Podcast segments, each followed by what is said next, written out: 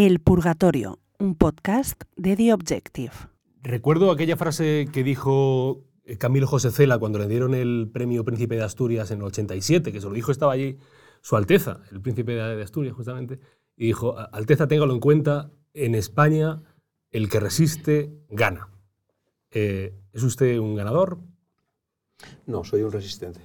No es lo mismo. Yo hablaba mucho con Camilo. Camilo era un buen amigo y estuve con él en Estocolmo cuando le dieron el, Nobel. Eh, fui porque el ministro del momento no iba. Entonces algunos amigos nos, nos incorporamos. ¿no?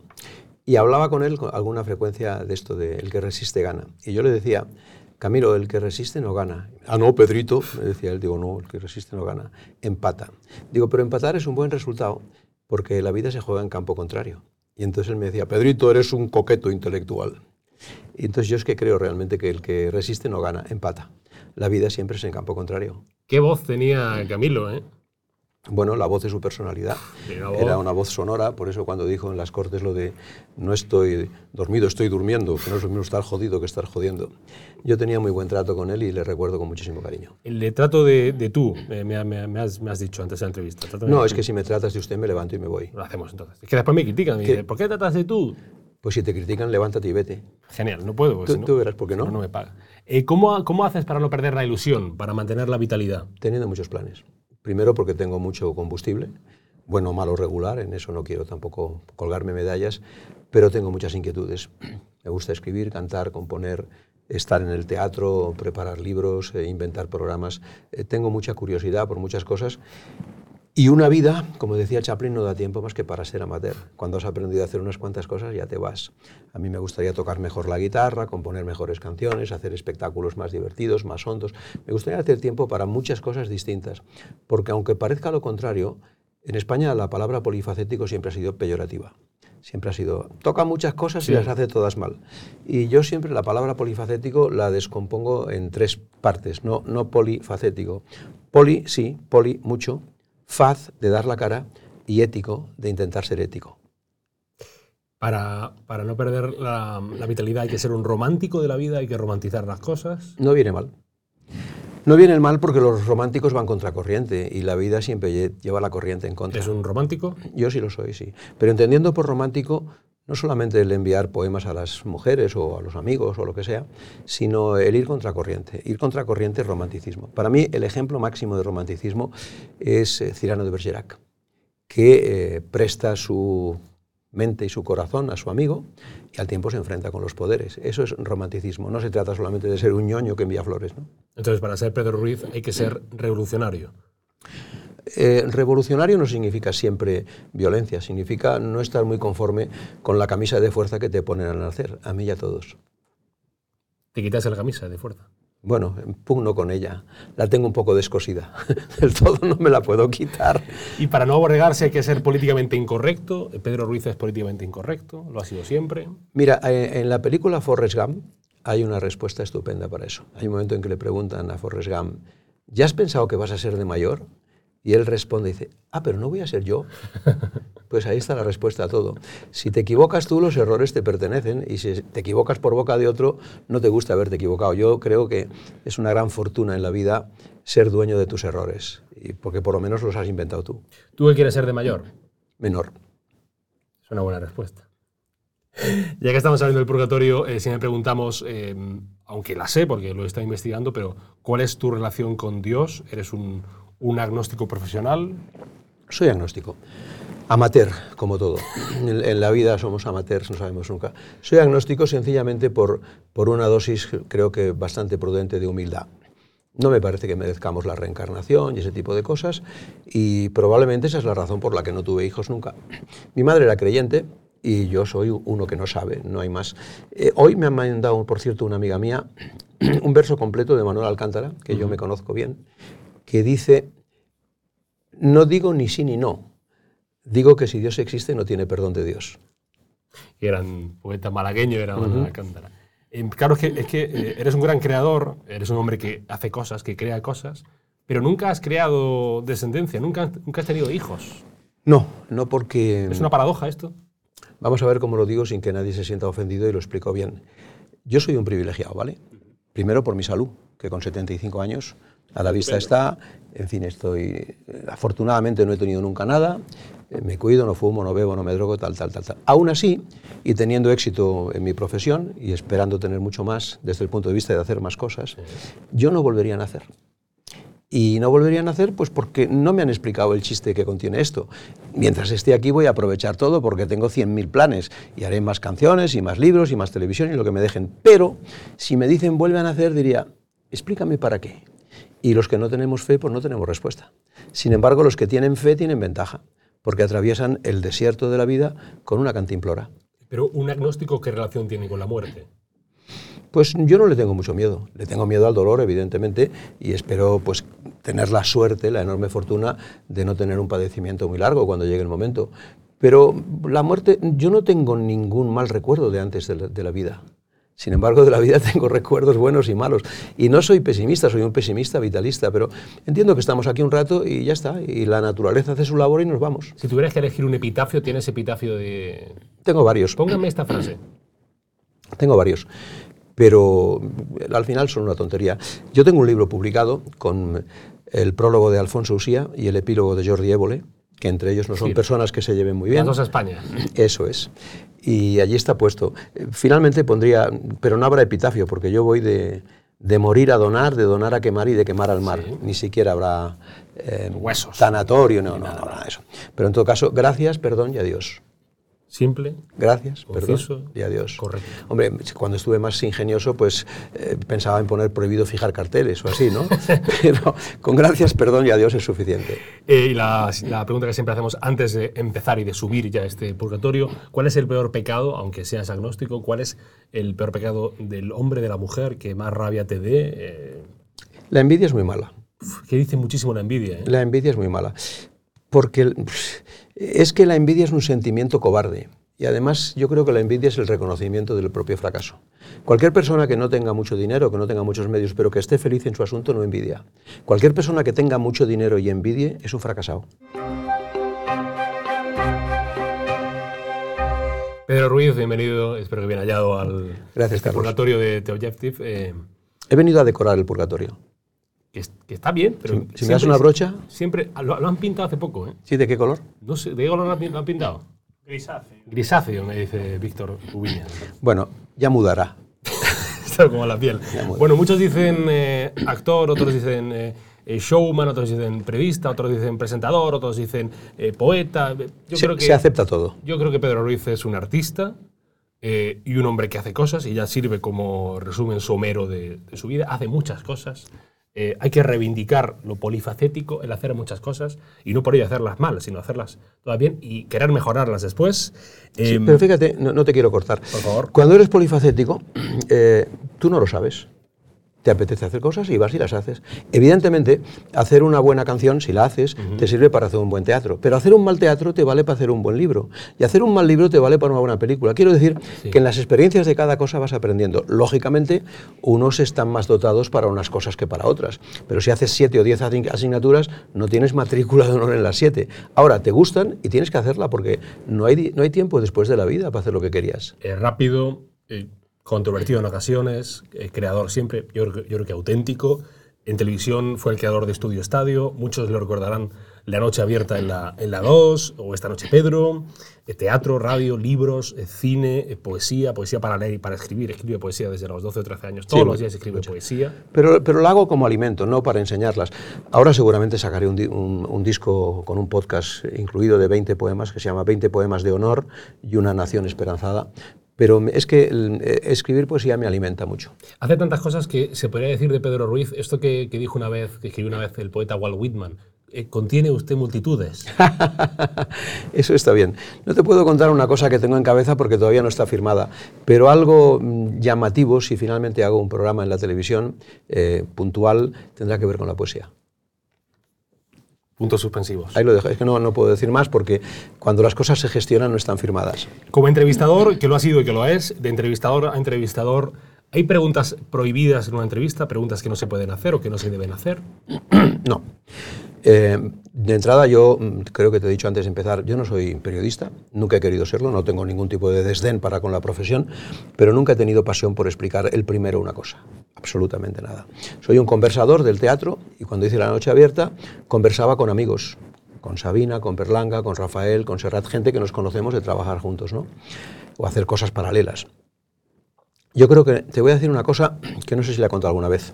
En el periodismo, que respeto, aunque muchos periodismos no me gusten, hay dos tipos de periodistas. Digo en las charlas, porque luego hay periodistas de investigación, en la guerra, bla, bla, bla.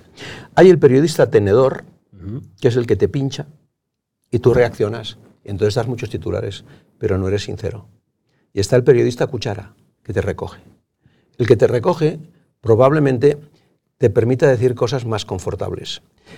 El periodista tenedor obtiene titulares, pero son mentira.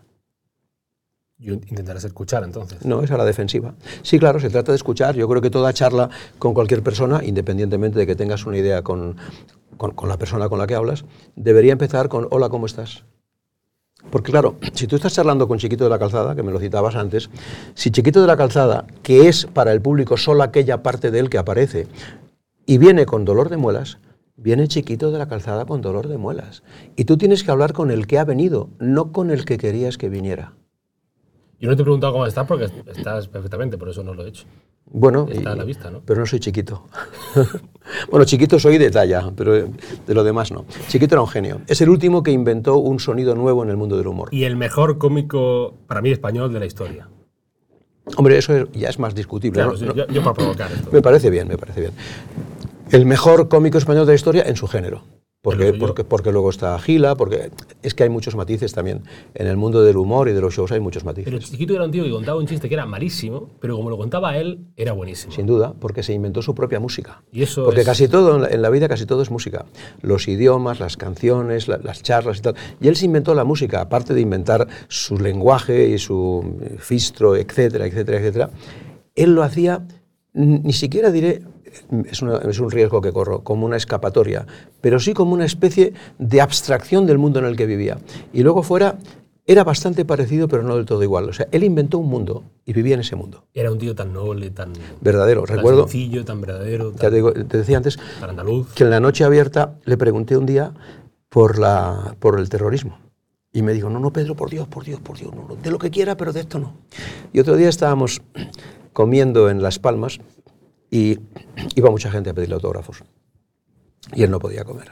Hasta que fui yo y le dije al primero que viene, chiquito está comiendo, ahora no firma nada. Y gracias, Pedro, por la, por la madre que te parió, gracias, Pedro. Era un tipo muy natural, era muy sencillo. Hace poco Almodóvar en una entrevista en el diario El Mundo eh, ha dicho una cosa, dijo textualmente, que hay menos libertad ahora que en los años 80 es un hecho a la hora de cantar, de escribir, de hacer cine y de ser entrevistado. ¿Comparte esa sensación, Pedro? Sí, Ruiz? sí, desde luego. La leí el otro día, es una entrevista que le hicieron con motivo del libro que han sacado de relatos, con 12 relatos creo que eran, que también me gusta escribirlos y tiene razón. Estamos retrocediendo porque nos hemos vuelto muy pijos, muy escocidos y muy, muy idiotas, independientemente de lo que haga el poder. Luego también nos hemos metido en una especie de celdas. La comedia es comedia. La comedia, salvo que diga unas cosas atroces, no es un insulto, es comedia. Eh, La ficción es ficción. Y la ficción es ficción, no es la realidad. No te están metiendo en tu casa en una realidad. Si quieres vas y si quieres no vas. Pero nos estamos coartando todo, que nos estamos dejando todos a nosotros mismos como si no tuviéramos piernas para andar. ¿Cuándo se jodió esto entonces? Cuando empezaron a, a rejuzgarse tres veces las mismas cosas. Cierto es que vale la pena no meterse con colectivos, eh, que no se hable mal de, de este grupo, de aquel grupo, pero entre eso y suprimir de la comedia o de la invención la capacidad de imaginación, hay mucha diferencia. Es una putada esto, ¿no? Lo es, lo es, Haber lo es, lo es. Digo, porque yo no he vivido los, los años 80, entonces no puedo comparar, pero es verdad que, que, que lo diga Almodóvar, que lo diga Pedro Ruiz, gente que lo ha vivido, gente que ha estado ahí. Me ten en cuenta, vamos a ver, cuando yo empiezo a hacer gira de teatro en España, año 78, ya venía de trabajar en Barcelona y de llenar teatros en Barcelona y tal, los primeros dos, tres años de mis giras en España no se pueden contar, habría que verlo. ¿eh? Yo llenaba los teatros todos los días y se marchaban 100 o 200 personas todos los días, llamándome de todo. ¡Fuera! ¡Que se vaya! Y se marchaban 100 personas y había que parar la función aquí, allá, no digo nombres de ciudades para que nadie se ofenda, pero era tremendo, porque estábamos, con perdón por lo que digo, desvirgando a la sociedad. Una sociedad que viviendo yo en Barcelona ya había, yo soy de Barcelona, como se sabe, había mucha más libertad en ese momento. Entonces venías aquí y estabas en un desierto donde se oían algunas cosas por primera vez. Entonces se levantaba la gente y se marchaba. En ese, mm, en ese aspecto era muy duro. Pero la verdad es que todos nos, eh, acotábamos mucho menos que ahora. Ahora, entonces no querías faltar a un punto determinado. Ahora tienes que cuidado porque no quieres faltar a este punto, ni a este, ni al otro, ni al otro. Nos vamos a quedar eunucos del coco. Te autocensuras mucho más ahora. No me autocensuro, pero nunca me he permitido meterme con un defecto de la gente, con un defecto propio ni con la... O sea, la burla, el otro día leyendo un libro estupendo que se llama Breve Tratado de la Estupidez Humana, dice que la burla es uno de los peores defectos del alma y yo procuro no practicarla. Si me equivoco, me equivoco, pero por vocación, cero. Bueno, hace poco se, lió un poco, eh, un poco bastante con un sketch de TV3 que habrás visto seguramente, el tema este de la Virgen del Rocío, y bueno, salió hasta el presidente de la Junta de Andalucía, Moreno Unilla, a decir que esto no era, no era tolerable y una cosa así. Después ha habido gente que ha intentado denunciar el hecho de que, bueno, de que eh, se rieran de, una, de, un dios o de una deidad o de una, de una virgen. Eh, hubo mucha polémica, mucho debate, y me interesó mucho lo que dijo Teresa Rodríguez, que es la líder, la líder de, de Adelante Andalucía, que dijo, básicamente dijo, que el humor debe ser básicamente mm, hacia adentro y hacia arriba, que si no es opresión. Y luego a continuación dijo que imite a su puñetero padre con el acento de su padre. Creo que lo dijo. Yo lo leí así. Esto no lo entendí muy bien, porque el humor es que tiene que ser. Para que veas que te sigo. Es que tiene que ser de súbditos a poderosos. No, tienes razón. El humor que vale la pena es el humor que desde, que desde lo débil se mete con las alturas. Ya decía Kennedy, que no era un ejemplo de ninguna de las dos cosas, que hay que ser débil con los débiles y fuerte con los fuertes.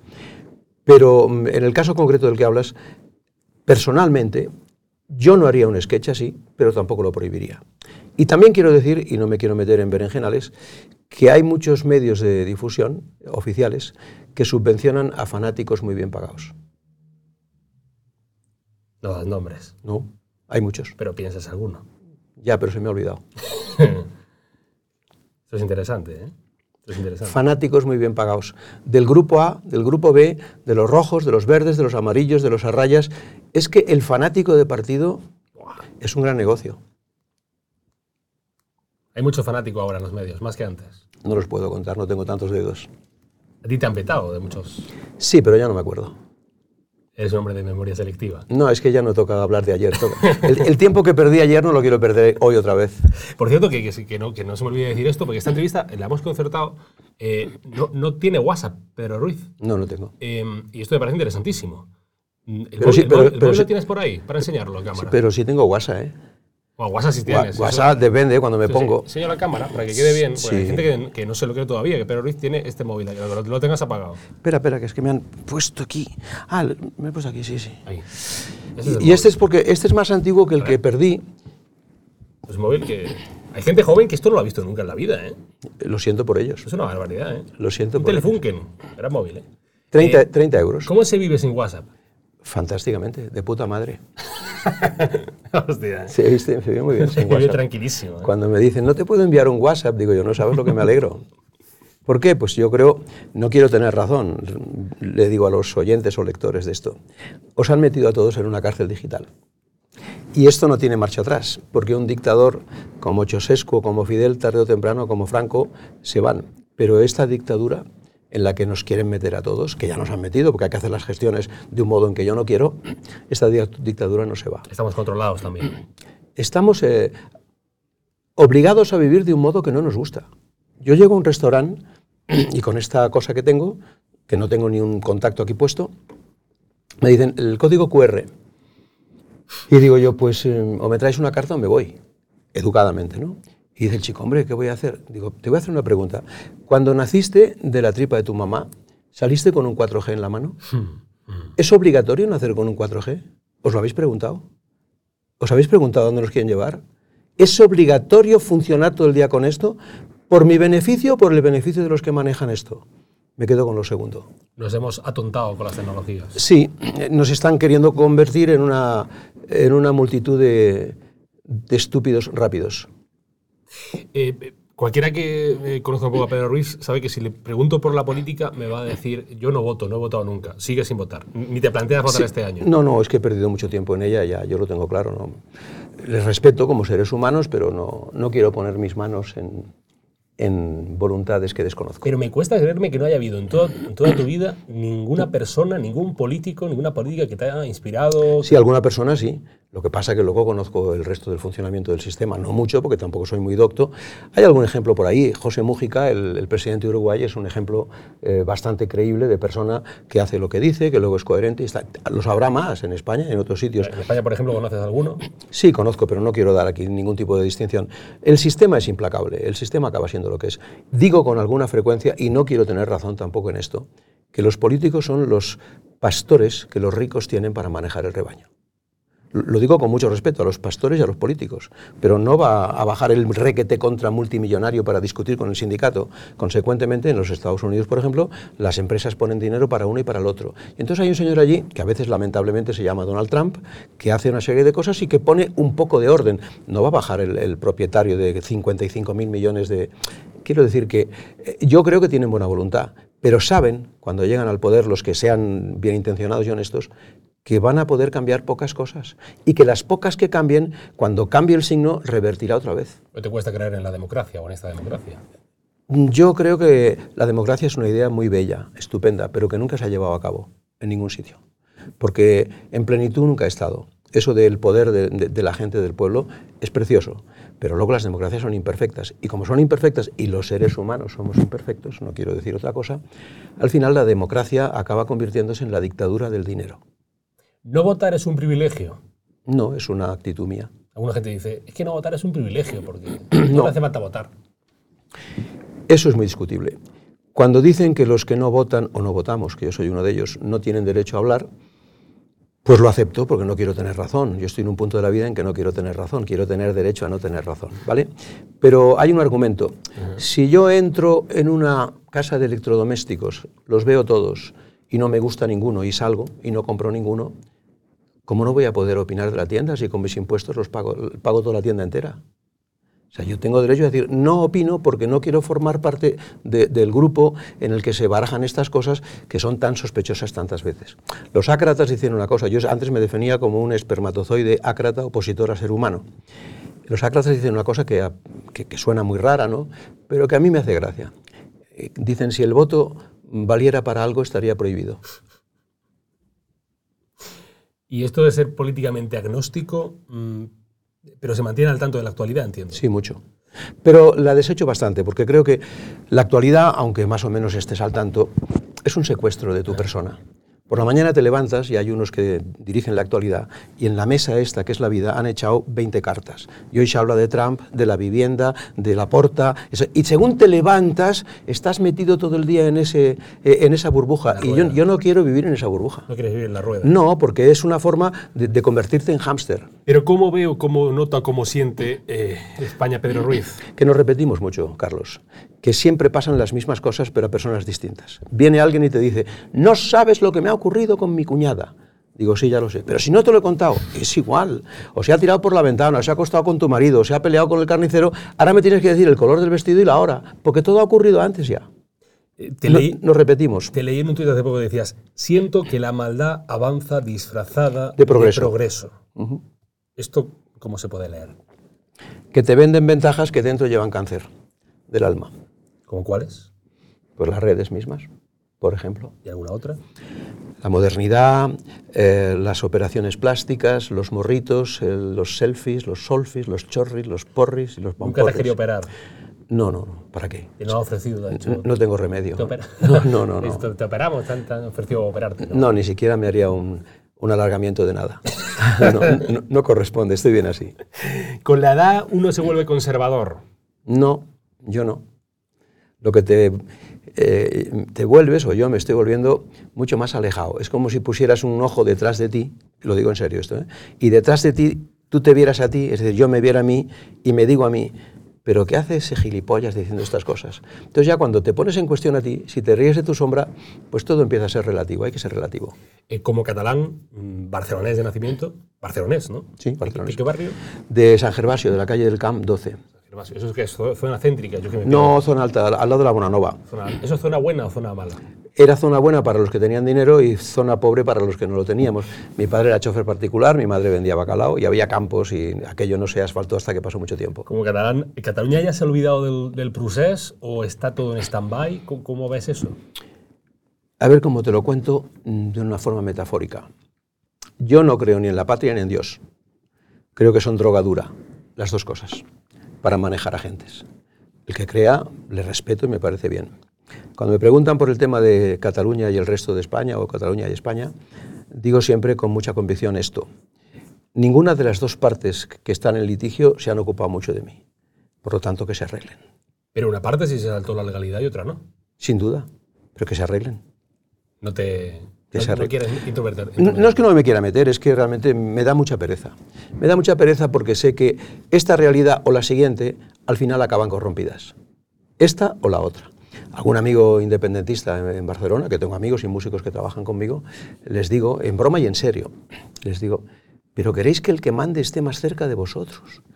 Pero si según mi criterio, el que manda como cerca tenía que estar en Canadá, para que no te conozca. Porque si está en el barrio de al lado, acabará por ponerte un cuenta kilómetros en la ingle, para detectarte y cobrarte las elecciones. Cuanto más cerca está el que manda, peor vas a vivir. A ver si te enteras. Ahora, si quieres que tus golfos sean tus golfos y los otros sean los golfos, oye, pues tú verás. Esta atomización de los golfos te va a llevar a mucha cercanía. Esto al final va de los míos contra los. Esto va de, de cuánto me quedo de esto. Y luego hay gente bien intencionada, hay gente que no, no quiero descalificar, evidentemente, porque hay ONGs y políticos honestos, etcétera, Mújica y otros también, con nombre y apellidos. Pero no ganan, porque lo otro es más abundante. Pedro Sánchez es eh, un gran actor. eh, tú que ves mucho cine. Yo no le conozco, nu- nunca le he saludado, a, a otros personajes sí, además le respeto humanamente, ¿no? aunque diga todas estas cosas. No creo que lo haya tenido fácil, porque dentro del papel que representa, que supongo que se lo sabe, y aunque tenga vocaciones falsas, ciertas o como sea, eh, sabe que no se puede hacer todo. Entonces, tiene que tirar del actor. ¿Te gustaría que el rey Juan Carlos volviese a vivir en España permanentemente? Ni me gustaría ni me disgustaría, pero creo que no reconociéndole ningún tipo de, valor por las cosas económicas que han salido, las otras están, y luego es una persona que no creo que se pueda consentir que viva permanentemente de nómada. Eh, Lo tienen que arreglar por si cada vez que viene aquí hay un barullo.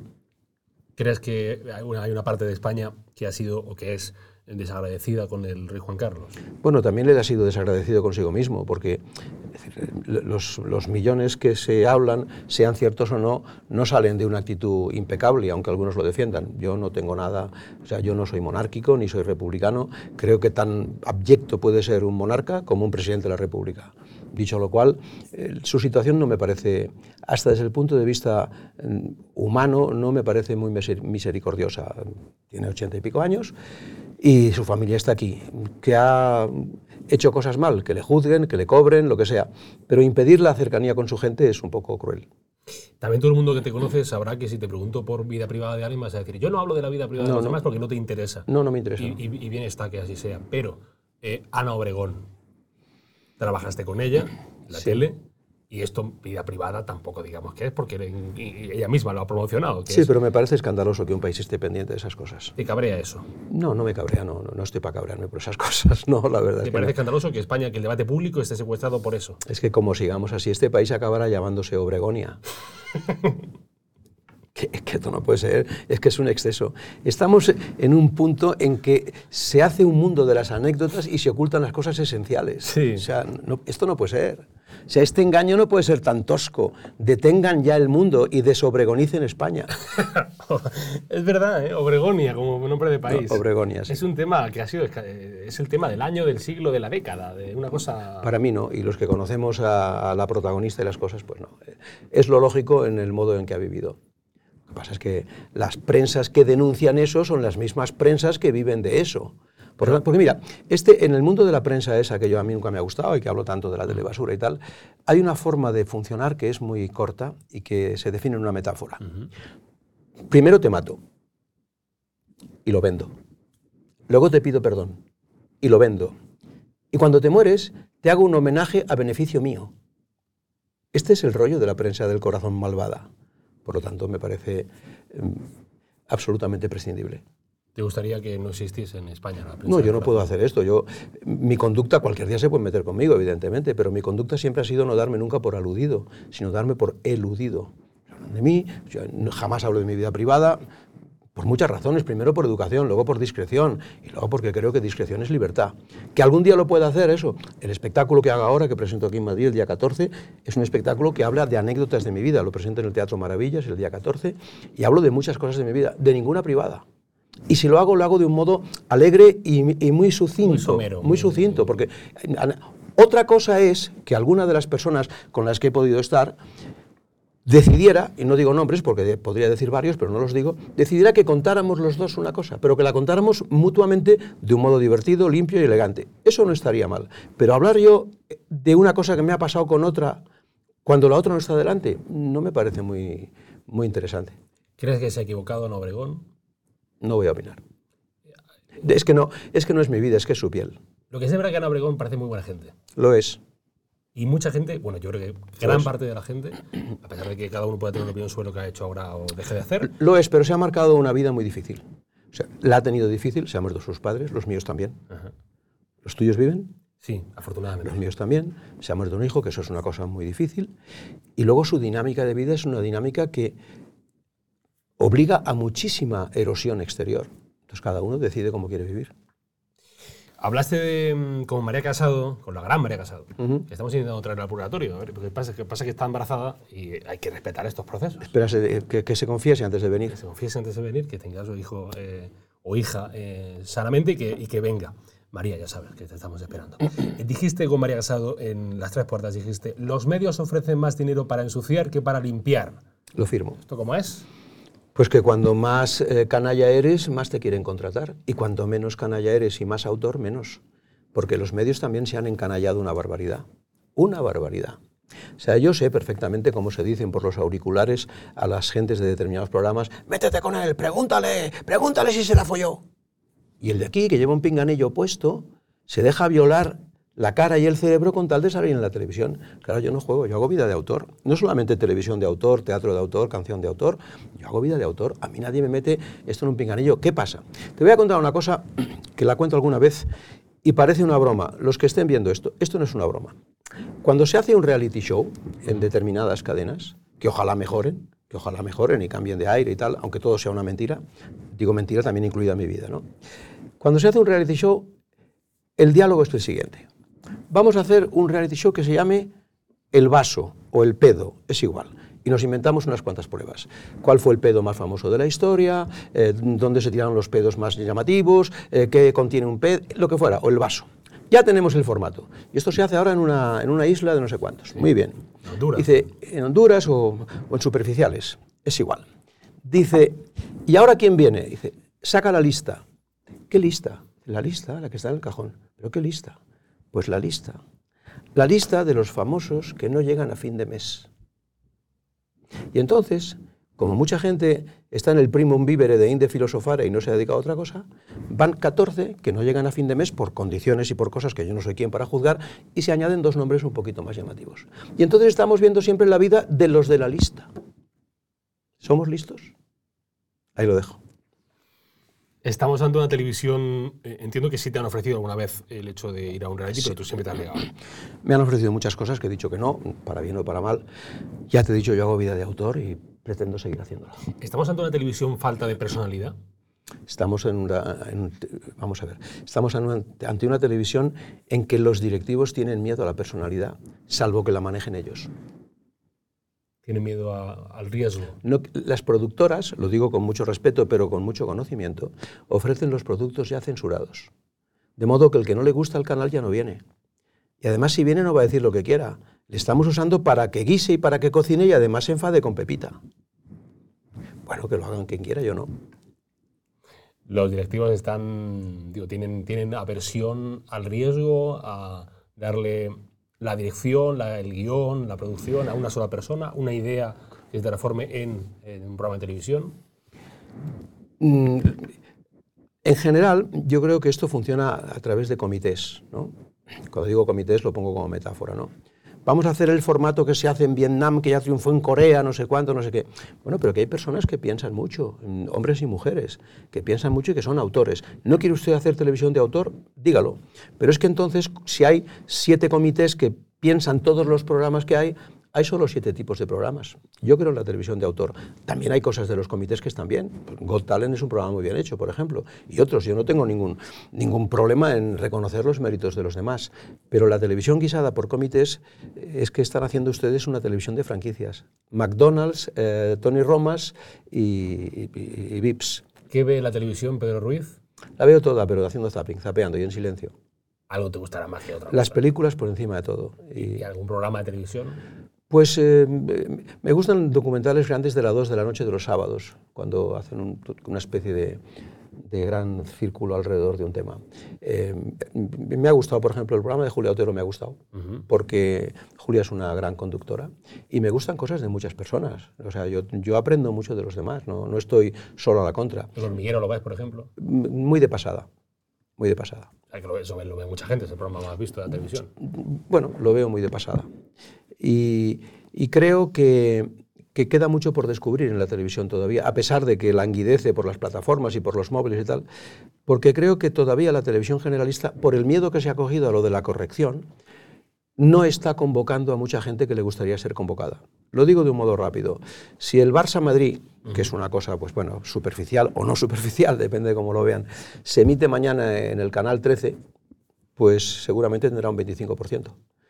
Bueno, pues hay mucha gente que desde el punto de vista intelectual o de la diversión o de la libertad no es convocada y si quieren recuperarla tendrán que hacerlo. Y si no, se irán a las plataformas o a los móviles o a las redes o a TikTok. ¿Estamos ante una, televisión menos libre que antes? Sin duda, sin duda. Para mí, sin ninguna duda. Entiendo que la cadena que menos ves es Telecinco. No, no, veo todo. Hago zapping. Veo todo. Deduzco por tus palabras que la cadena que menos te gusta es Telecinco. Me gusta, la, no, la cadena que menos me gusta es la cadena que más ensucia y la parte de Telecinco o de Mediaset que ensucia no me gusta, pero yo veo todo es mentira y veo con frecuencia pues eh, alguna cosa. First Dates, por ejemplo, que es un programa aparentemente, bueno, pues no es para un premio Nobel. Es entretenido, ¿eh? Es entretenido porque eh, como guionista las conversaciones que ocurren allí no se te ocurren. A ti no se te. Recuerdo que un día viendo First Dates durante la pandemia había un chico gótico y la chica también, y le dijo el chico gótico a la chica, dice, ¿a ti te gusta Harry Potter? y dijo yo, me encanta, pues ahí ya tenemos un territorio, a ti esto te pones a escribir y no se te ocurre, y, ahí, y, ahí, y ahí ocurre, pasa. Está bien. Esto es como el que le dijo, er, er, a un, le dijo un chico a una chica, le dijo, eres de gym. De gym. Y de gym. dijo, no, no, yo soy de Murcia. Yo soy ya, No, no, de, de gym de gimnasio. de, de, gym jam. Sí, sí, es una cosa. Bueno, pues esas cosas no se te ocurren. Y eso está bien, porque junta a la gente, es entretenido, no se burla. Hace una, una, radiografía de la sociedad española. Sí, sin duda, de toda la sociedad. Brutal, brutal, y de repente se juntan personas que tienen unos propósitos, a veces muy bonitos, y otros que no tienen nada que ver el uno con el otro. Bueno, eso no está mal, y otras cosas no está mal. Y Telecinco hace muy buenas series de vez en cuando, pero el rollo, la fábrica de la tele, por decirlo claramente, eh, ensucia permanentemente. O casi permanentemente, salvo el Chester de mi amigo Risto. Bueno, lo has dicho con nombres y apellidos, por si queda alguna duda, por si acaso alguien... Es que yo no tengo ningún problema con decir lo que pienso. Haces bien. Habría que haber más gente todavía. Eh, antes de unas preguntas cortas para ir cerrando, eh, todo el mundo que sepa un poco tu trayectoria sabe que hubo un momento en el que a tu madre le dio un ictus y lo dejaste todo. Porque podías y porque querías. Sin duda. Ambas cosas importantes. Em, ¿Qué se aprende de cuidar a una madre, que es invertir un poco el rol? Pues aprendes mucho de... Primero desde aquí saludo siempre que me preguntan por esto a los que teniendo menos medios lo hacen. Porque yo he tenido medios y bueno, he empleado el tiempo mejor de mi vida en eso. Sencillamente el que mi madre hubiera empleado conmigo y mi hermano también ayudó y yo me dediqué plenamente y ya está, ¿no? Se aprende, en primer lugar, que el sufrimiento nos rodea a todos. Luego se aprende de uno mismo, la paciencia. Yo nunca he tenido la cualidad de la paciencia y ahí la tuve que aprender. Y luego se aprende que el cariño no se delega, o se da o no se da. El cariño no se hace por persona interpuesta, tiene que estar uno. ¿Y por teléfono? No. Por teléfono cuando te vas de casa después de 14 horas y te vas al cine y llamas seis veces a tu casa. Para que tu madre, en el caso de la mía, que se había quedado sin habla, ejercite el habla. Y casi, no es que lo consiguiéramos, pero avanzó mucho. Pero me parece importante esto que dices. ¿eh? Claro, es que Que a veces no decimos te quiero cuando hay que decir te quiero, o no decimos gracias. O no yo decimos- te voy a decir también una cosa que tampoco la he contado nunca, porque no viene al caso. Cuando mi madre se quedó en, la, en el naufragio de tener la cabeza despierta y sin poder hablar, lo primero que le dije cuando entendí que me entendía, no es te quiero que también, sino te necesito, para que se sienta útil. Porque de lo contrario, se abandonan. Y entonces eh, esa actitud luego tiene que ir respaldada por los hechos. Joder. Qué bonito. ¿eh? Es lo que es, A ver, es más bonito un te necesito que un te quiero. sin duda. Bueno, para ir cerrando, preguntas cortas así de pim pam pum. Em, ¿Una lección vital que aprendiste de Rocío Jurado? Pues, como cuento en el espectáculo este que, que se llama Mi vida es una anécdota, que es divertido pero también tiene cosas hondas, el último día que la vi estaba en la cama en el hospital de Montepríncipe, donde murió mi madre también, precisamente. Ella no, ella fue a su, a su casa. Y después de una hora de charla me dijo, este reloj es un regalo de ella, este, por unas canciones que le hice. Y entonces me dijo, pero Pedro, ¿por qué me pasa esto si yo lo único que quiero ahora es comer pipas con mis niños viendo la televisión? Cuando estás en conflictos, las cosas sencillas cobran muchísima dimensión. Y cuando estás emborrachado de ti mismo, o del mundo, o de la vida, o de los errores, te parece que nada de lo pequeño vale. El lujo es un paseo. Así es. Es cierto que aún sin Es un cantar... paseo peligroso. Sí. Es cierto que aún sin cantar ni bailar, Lola Flores era inigualable. Sí, sí lo era. Por auténtica, por, por personal, por capaz y porque se tiraba al abismo. Con tantos años de, años de profesión, haces mucho, has hecho muchos amigos. ¿También has hecho muchos enemigos? No, no muchos. Porque además yo, el que sea enemigo mío, no lo quiero considerar como enemigo. Yo creo que hay personas que, que no se conocen. Luego hay gente malvada, yo puedo ser un malvado para algunos. Hay gente malvada que no se llevaría bien, pero creo que hay mucha gente que sencillamente tiene prejuicios sobre ti o yo sobre ellos porque no se han tomado una paella juntos. O sea, tú puedes ser de izquierdas o de derechas o al revés, y tú puedes tener unas aficiones cinegéticas que yo no comparta, Sí. pero nos podemos tomar una paella juntos. Y a lo mejor te gusta Mozart, o te gusta Serrat, o te gusta eh, el submarinismo. No es obligatorio estar enfrentado todo el rato. ¿Sabes por qué? Porque nos morimos. No sé si nos lo recuerda un poco. Memento mori. Eso es. Recuerda que morirás. Eh, ¿Duele más romper una amistad o romper una relación de amor? La amistad es el amor en calma. El amor que no necesita frecuencia diaria. El amor que no necesita piel. Yo creo que el amor verdadero es lo que queda cuando el sexo ya no importa. El sexo está sobrevaloradísimo. ¿Así? Es una gran trampa. Esto sabe que hay gente que va a opinar lo contrario. Me parece bien allá ellos. Eh, ¿tienes, Ya sabrán dónde se meten. eh, tienes pelazo y yo ya ves, hago lo que puedo. ¿Algún consejo o esto es pura genética? Es suerte, genética, la piscina, Algo que me joda, vivo. y, y que no me lo trato mucho. O sea, lo único me doy un, poquito de color cuando estoy mucho en la piscina porque se me pone no blanco sino amarillo. No, a mí- yo, el, fu- el futuro yo lo tengo negrísimo entonces. No, no, ¿por qué? Bueno, a lo mejor me quedo así para siempre. Te puedes peinar como Risto, como Tintín, arriba, ya está, tú verás. Eh, ¿Tu mayor defecto es la impaciencia? No, tengo muchos defectos. Eh, pues seguramente que, que me acoplo mal al decorado que el mundo me ofrece y entonces eso me hace estar siempre en alegre movimiento de, de zafarme. ¿El político que más eh, fácil se te ha dado imitar? Ya no me gustan las imitaciones, pero bueno, en su momento eh, los exagerados, pues eh, Carrillo era fácil, Felipe González era fácil, y los demás, pues que es que, ¿sabes qué pasa? Que yo nunca he hecho imitaciones, he hecho esperpentos. El esperpento es la exageración de la imitación. ¿Ha probado las drogas? Nunca jamás. ¿O la- la- ¿Le han ofrecido alguna vez? Alguna vez, pero muy pocas veces. O sea me, conocen y saben que soy muy Hay intenso. fama de que la televisión hay tal. No, Mis amigos, cuando ven la salud que tengo, de momento, me dicen, qué tonto era yo cuando iba contigo y me tomaba no sé cuántos whiskies y me fumaba, claro, y ahora tengo esto. Pues claro, chico. Pero Yo nunca has bebido nada, por No, nada, nada. Y mi padre fue el chofer del Marqués del Riscal en el Ciego Álava. Entonces yo es que creo que las facturas, las facturas de la salud, Te las cobran. llegan 90 días después de las compras. Y llegan. Entonces, no se trata de que yo quiera ser inmortal, ni mucho menos, que sería muy pesado. Pero siempre he sabido que la única independencia que tengo es la que me conceda mi cuerpo. Yolanda Díaz dijo hace unos días en la entrevista con Évole que pondría a Iñaki Gabilondo de presidente de la República, sí, porque sí. No creo que Iñaki quisiera. Tampoco, yo tampoco. ¿A, a, a ti se te ocurre algún nombre de presidente de República? Sí, Dumbo. que no creo que lo rechace. No. Y como Es, siempre, es una putada ser rey, hombre. Es-. Ser rey es un prisionero de lujo. Es que tendrás no sé qué y tendrás siete coches en la puerta, una carroza, pero no puedes hacer nada lo que te Pero gusta. Esto se lo ha llegado a decir alguna vez a, Sí. a Juan Carlos, ha dicho... No, a Juan Carlos no, pero, pero en una charla que tuve con el actual, una- pues más o menos eh, se habló de estas cosas. sí. ¿Qué te dijo el rey? Dijo, ya, bueno, La- la- hacemos lo que podemos. La discreción me obliga a ser educado. Haces bien. Eh, y Pero estuvo bien. Como siempre, es que es majo el rey. ¿eh? Mm. Son majos los reyes después. ¿eh? Tienen ahí, es que esos Y en la baraja tienen un valor innegable. juegan bien a las cartas. No, yo no juego nunca. Ah, vale, ya, he pillado el chiste ahora. Eh, y como siempre, para terminar, eh, ¿cuál es el milagro, cuál ha sido el milagro de tu vida o los milagros? Ya que estamos en el purgatorio, empezamos hablando de los pecados, terminamos hablando de los milagros. Pues el milagro mío es realmente es conservar la salud que tengo. Y luego darme cuenta que sin escuela, porque yo estudié Derecho pero no acabé, etcétera, etcétera, sin escuela pues he aprendido a medio tocar la guitarra, a cantar, a componer, y me han aceptado bastantes personas y estoy empezando. ¿Te parece poco milagro? Eh, po- poquísimo, poquísimo, de verdad. Em, ¿Algo más que decir o ya cerramos el purgatorio? Nada. Les pido perdón por haberles quitado tiempo. Un abrazo. Don Pedro Ruiz Céspedes. Sí, señor. Segundo apellido.